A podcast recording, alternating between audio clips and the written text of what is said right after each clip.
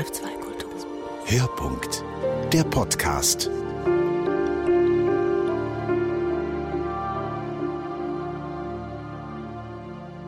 Ich habe Apollo 11 Mondlandung und die ersten Schritte von Neil Armstrong und Buzz erlebt. Und äh, das war für mich ein absolutes Wunder. Also, dass es passierte da. Also, wir haben das auf diese schwarz-weiß Bildschirm gesehen. Die ganze Familie war da, also die ganze Nacht. Wir sind nicht ins Bett gegangen um zwei Uhr morgens. Wir haben gewartet, bis die ersten Schritte von äh, Neil Armstrong und äh, das, es gab viele Emotionen. Also, man konnte fast nicht glauben, dass es da passierte. Und dann äh, sind wir außen gegangen, wir haben den Mond gesehen. Wir konnten das gut sogar mit bloßen Augen sehen. Diese relativ dunkle Gegenden auf dem Mond, die sogenannten Seas oder Meere, das war eindrucksvoll. Ja, die sind da, da oben, ja, in the Sea of Tranquility.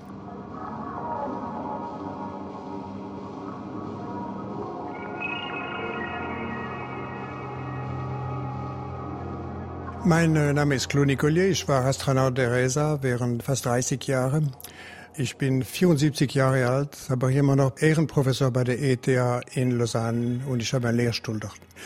Ich wurde in der ersten Gruppe europäischer Astronauten gewählt. Das war 1978. Die ESA, Europäische Weltraumagentur, suchte drei Astronauten für die Beteiligung Europas an der Space Shuttle Programm. Die Einladung Amerikas an äh, Europa ist in Jahr 75 gekommen.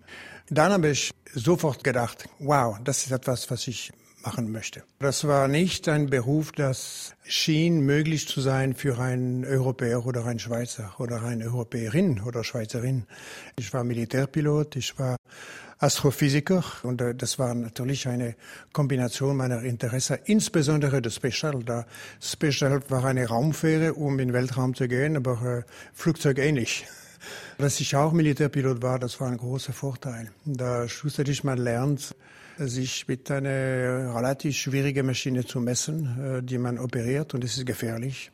Man muss Entschlüsse fassen, äh, man muss körperlich und äh, psychisch äh, sich wirklich konzentrieren und trainieren und äh, vor jede Mission sich gut vorbereiten, so dass man äh, nicht einen Fehler macht und dass man die Ziele findet.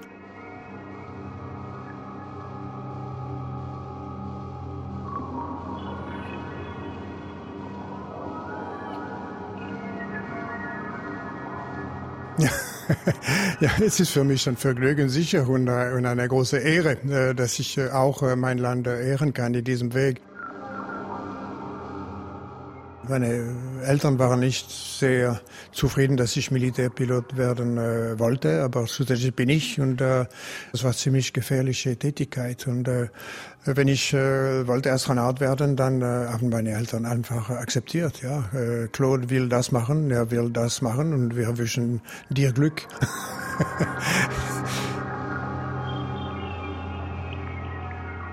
Man muss einfach äh, gesund sein, äh, in gutem Zustand. Insbesondere der Kreislaufsystem muss gut funktionieren.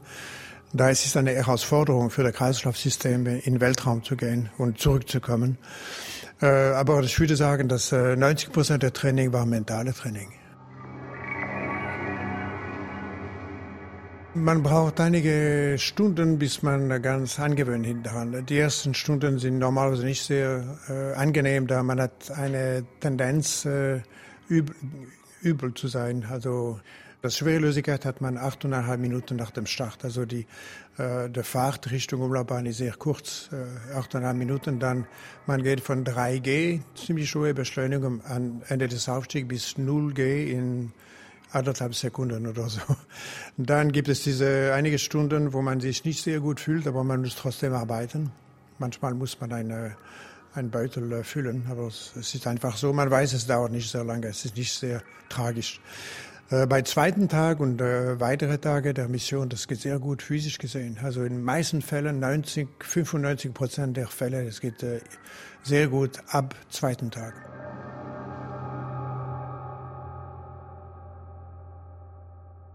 Ich habe sehr einfache Essen gehabt, also Spaghetti with Meatballs und äh, Oatmeal with Brown Sugar für äh, Frühstück und Joghurt und solche Sachen. Und immer sehr rasch äh, genommen, der Tag auf dem Flugplan, das ist etwa 13 Stunden äh, Arbeit. Äh, wir haben rasch etwas in der Mitte dieses Tages gegessen.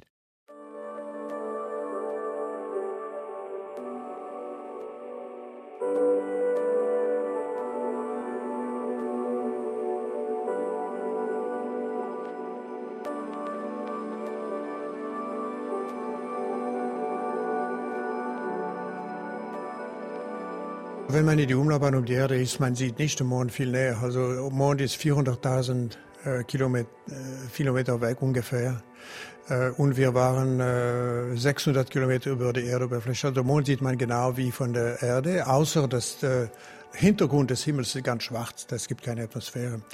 Aber äh, ich, ich, würde sagen, dass äh, wir haben uns nicht sehr konzentriert auf den Mond selbst. Also der Himmel war viel schöner, wenn es kein Mond war oder wenn, wenn es in der Nähe von Neumond war. Äh, es ist wie hier auf der Erde, wenn man einen schönen Himmel sehen möchte, dann ist es besser äh, ohne Mond oder mit äh, nur kleine Sichel des Mond, äh, entweder kurz vor der Neumond oder kurz nach der Neumond.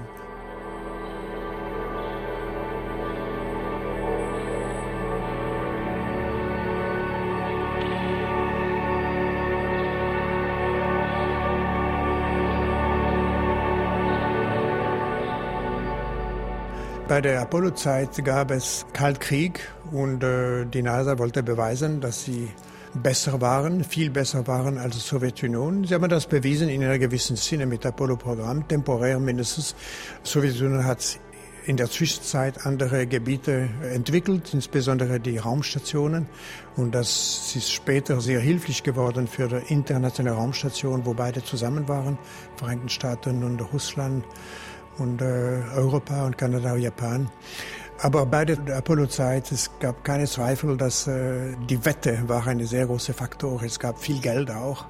Jetzt zum Beispiel, die Amerikaner wollen zurück in den Mond relativ rasch, also vor Ende 24. Aber jetzt sieht man, dass es sehr, sehr viel kosten wird, etwa 30 Milliarden Dollar. Und äh, ob das Kongress das äh, geben wird oder nicht, weiß ich nicht. Aber ich bin überzeugt, dass äh, es nicht so einfach sein wird. Bei der Apollo-Zeit ist das Geld einfach gekommen. Geld war nicht genügend. Man musste Talent haben und Vision und das war zur Verfügung in den Vereinigten Staaten. Enorm viel Talent und Geld und das hat geklappt. Jetzt gibt es immer noch das Talent, ohne Zweifel. Geld ist viel äh, geringer und es gibt nicht äh, diese Kompetition mit Russland äh, sicher nicht. Es gibt Kooperation jetzt. Äh, China ist ein wenig in Kompetition, aber nicht so, so stark. Also es fehlt jetzt die enorme Motivation, die es bei der Apollo-Zeit gab.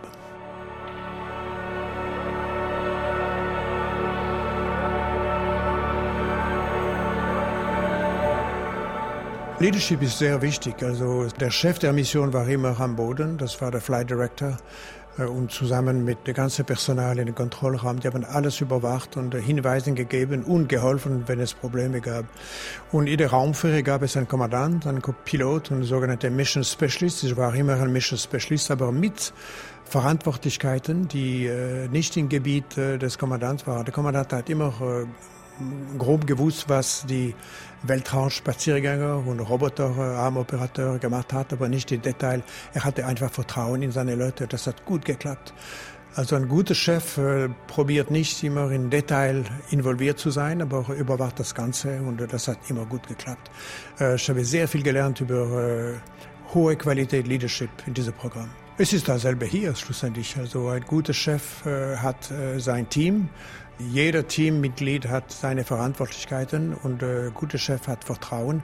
Es gibt natürlich sehr lange Training. Wir haben sehr lange zusammen trainiert und der Kommandant wusste sehr gut, was seine Mannschaft machen kann und er hatte total Vertrauen.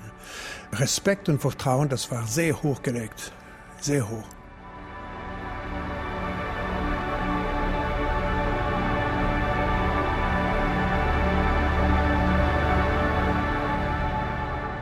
Ich habe äh, tiefe Umlaufbahn um die Erde erlebt und zwei Besuche von der Hubble Weltraumteleskop. Es gibt ein Zusammentreffen im Weltraum, das ist nicht ganz einfach.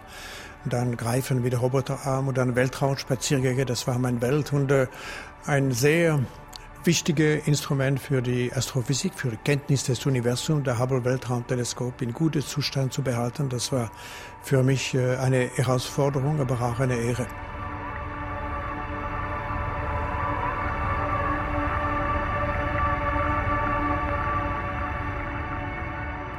Wenn man in die Umlaufbahn um die Erde ist, das ist sehr schön, ist klar. Und äh, man geht um die Erde in anderthalb Stunden. Das heißt, man sieht viel, viel, viel, viele Länder und Seen und Bergen und äh, Gegenden der Erde in relativ kurzer Zeit. Also man fühlt, dass die Erde eine sehr kleine Planet ist, also wie ein großer Körper mit verschiedenen Teilen.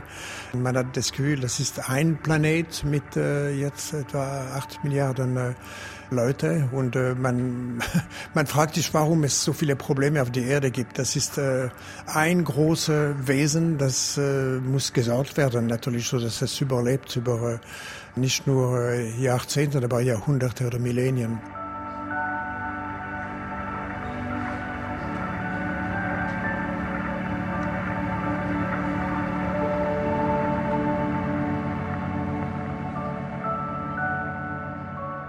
Wir sehen viel äh, Verschmutzung der äh, Flüsse, also Wasserverschmutzung und natürlich äh, Zerstörung der Vegetation sieht man und Feuer, äh, Vegetationsfeuer in äh, Brasil, Zentralafrika und Indonesien hat man das äh, viel gesehen. Luftverschmutzung sieht man nicht sehr gut von da oben. Wir haben die Chance, dass wir die Erde retten können, aber es ist klar, dass in den letzten Jahrzehnten äh, die Situation ist etwas schwieriger geworden. Ja. So viele Leute äh, konzentrieren sich auf lokal und auch äh, temporär und äh, einige Jahre, äh, insbesondere die, die Politiker, äh, haben eine relativ kurzsichtige äh, Sicht in die Zukunft. man muss einfach sorgen für die Erde, da es gibt nur eine Erde. Ja.